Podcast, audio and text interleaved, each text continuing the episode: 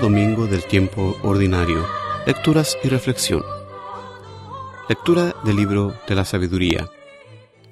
Dios no hizo la muerte, ni se recrea en la destrucción de los vivientes. Todo lo creó para que subsistiera.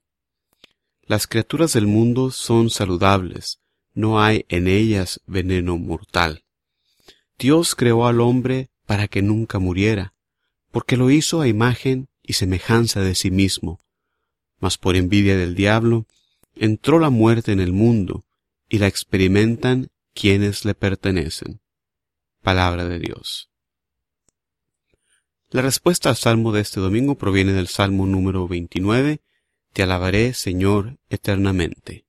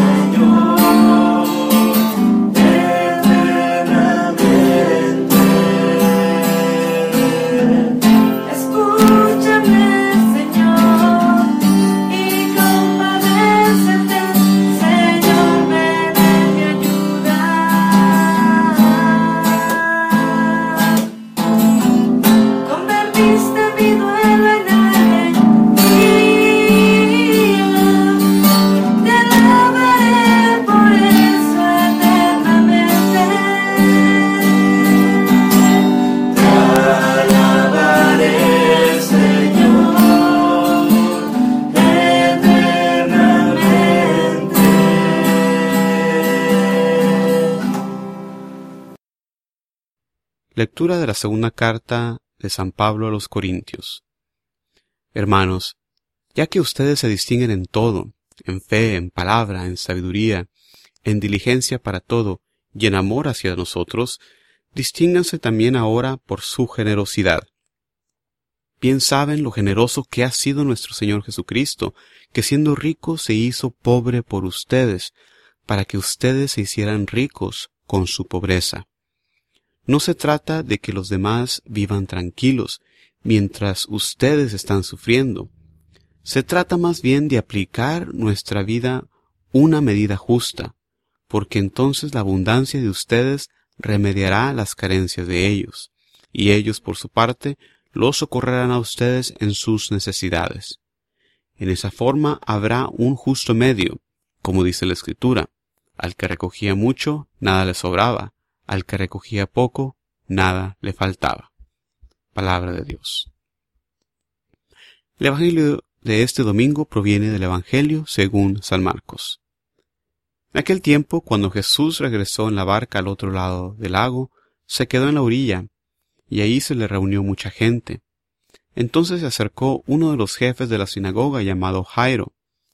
Al ver a Jesús, se echó a sus pies y le suplicaba con insistencia, Mi hija está agonizando, ven a imponerle las manos para que se cure y viva. Jesús se fue con él, y mucha gente lo seguía y lo apretujaba. Entre la gente había una mujer que padecía flujo de sangre desde hacía doce años. Había sufrido mucho a mano de los médicos y había gastado en eso toda su fortuna, pero en vez de mejorar había empeorado. Oyó hablar de Jesús, vino y se le acercó por detrás entre la gente y le tocó el manto, pensando que con solo tocarle el vestido se curaría. Inmediatamente se le secó la fuente de su hemorragia y sintió en su cuerpo que estaba curada. Jesús notó al instante que una fuerza curativa había salido de él. Se volvió hacia la gente y les preguntó, ¿Quién ha tocado mi manto?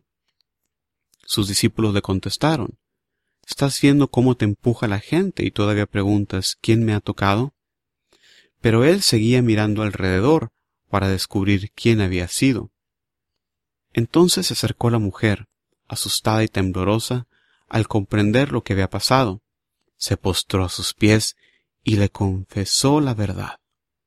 Jesús la tranquilizó diciendo, Hija, tu fe te ha curado. Vete en paz y queda sana de tu enfermedad. Todavía estaba hablando Jesús cuando unos criados llegaron de casa del jefe de la sinagoga para decirle a éste, Ya se murió tu hija, ¿para qué sigues molestando al maestro?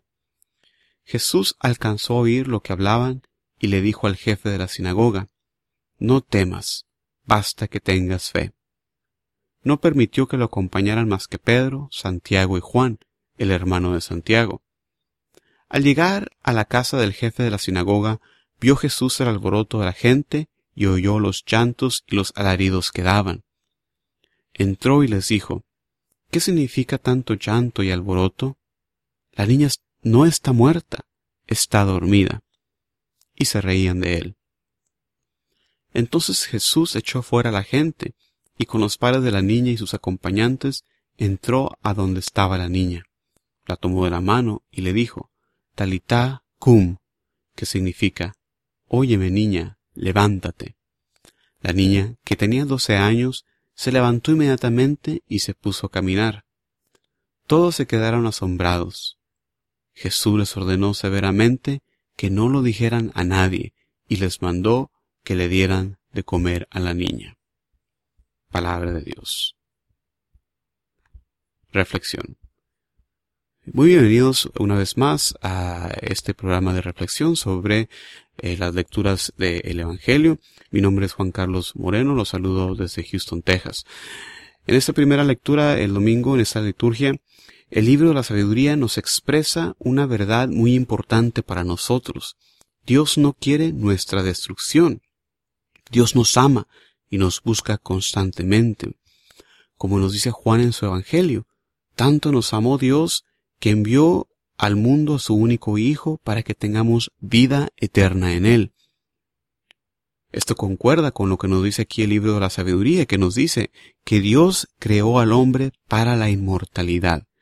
La razón que el mal y todos sus efectos entraron a nuestra vida fue por el pecado en que caímos por la tentación del diablo. ¿Cuál es el remedio?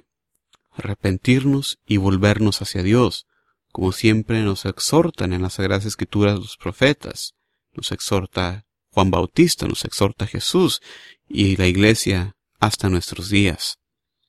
La segunda lectura, San Pablo nos habla de la generosidad cristiana, que es una exigencia de acuerdo al ejemplo de nuestro fundador Jesucristo.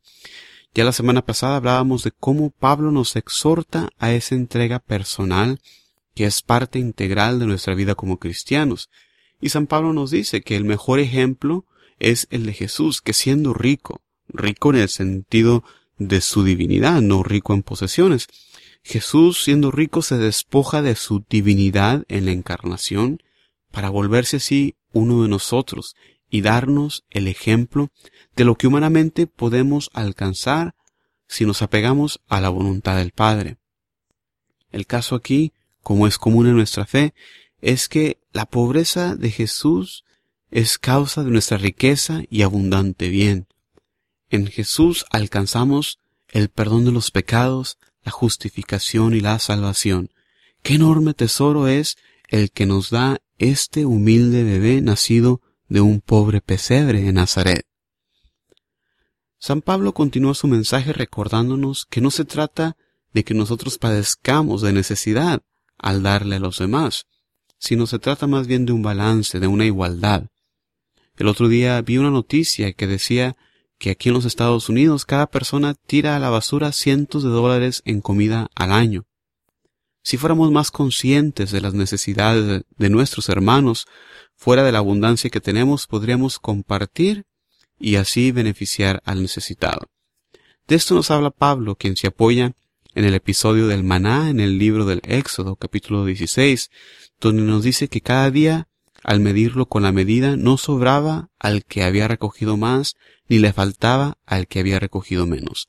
Cada uno había recogido lo que necesitaba para comer. En el Evangelio de este domingo vemos a dos personajes con una gran fe, el jefe de la sinagoga y la mujer con el flujo de sangre. Ambos tienen una gran fe en Jesús, a quien vimos la semana pasada con el poder de calmar la tormenta. Vemos ahora cómo Jesús tiene poder sobre la enfermedad y sobre la muerte. ¿Qué otra evidencia necesitas para creer que Jesús es Dios, hermano y hermana? Si ya crees que Jesús es Dios, ¿por qué no sigues sus mandamientos? En la primera lectura aprendimos que Dios no quiere nuestra destrucción. Aquí en el Evangelio lo vivimos en la manera en que Jesús trae la restauración. Jesús restaura a la mujer que debido a este flujo de sangre era considerada impura y no podía entrar al templo a rendirle culto a Dios. Con gran fe se acerca a Jesús y toca sus ropas. Hermanos y hermanas, esto es lo que necesitamos nosotros también. Necesitamos entrar en contacto con Jesús. Estamos en contacto con Jesús por medio de la oración, por el contacto que tenemos con Jesús al ayudar a los pobres, porque estamos ayudándole a Él. Y también entramos en contacto con Jesús, obviamente, a través del sacramento de sacramentos, la Sagrada Eucaristía. Dios requiere de nuestro sí para salvarnos. Dios requiere de nuestra fe para poder levantarnos de la muerte del pecado. En esta semana sigamos el ejemplo de estas personas de gran fe que vienen al encuentro con Jesús y vivamos nuestra fe de manera generosa ayudando a los demás. Tenemos la seguridad de Dios que nos ama y que quiere nuestra salvación. Hermano y hermana, abre hoy tu corazón y dile sí al Señor. Muchísimas gracias por su atención. Se despide de ustedes hasta la próxima. Juan Carlos Moreno. Para más recursos para la evangelización, no se olviden visitar el sitio de internet jcmoreno.net. Gracias y paz.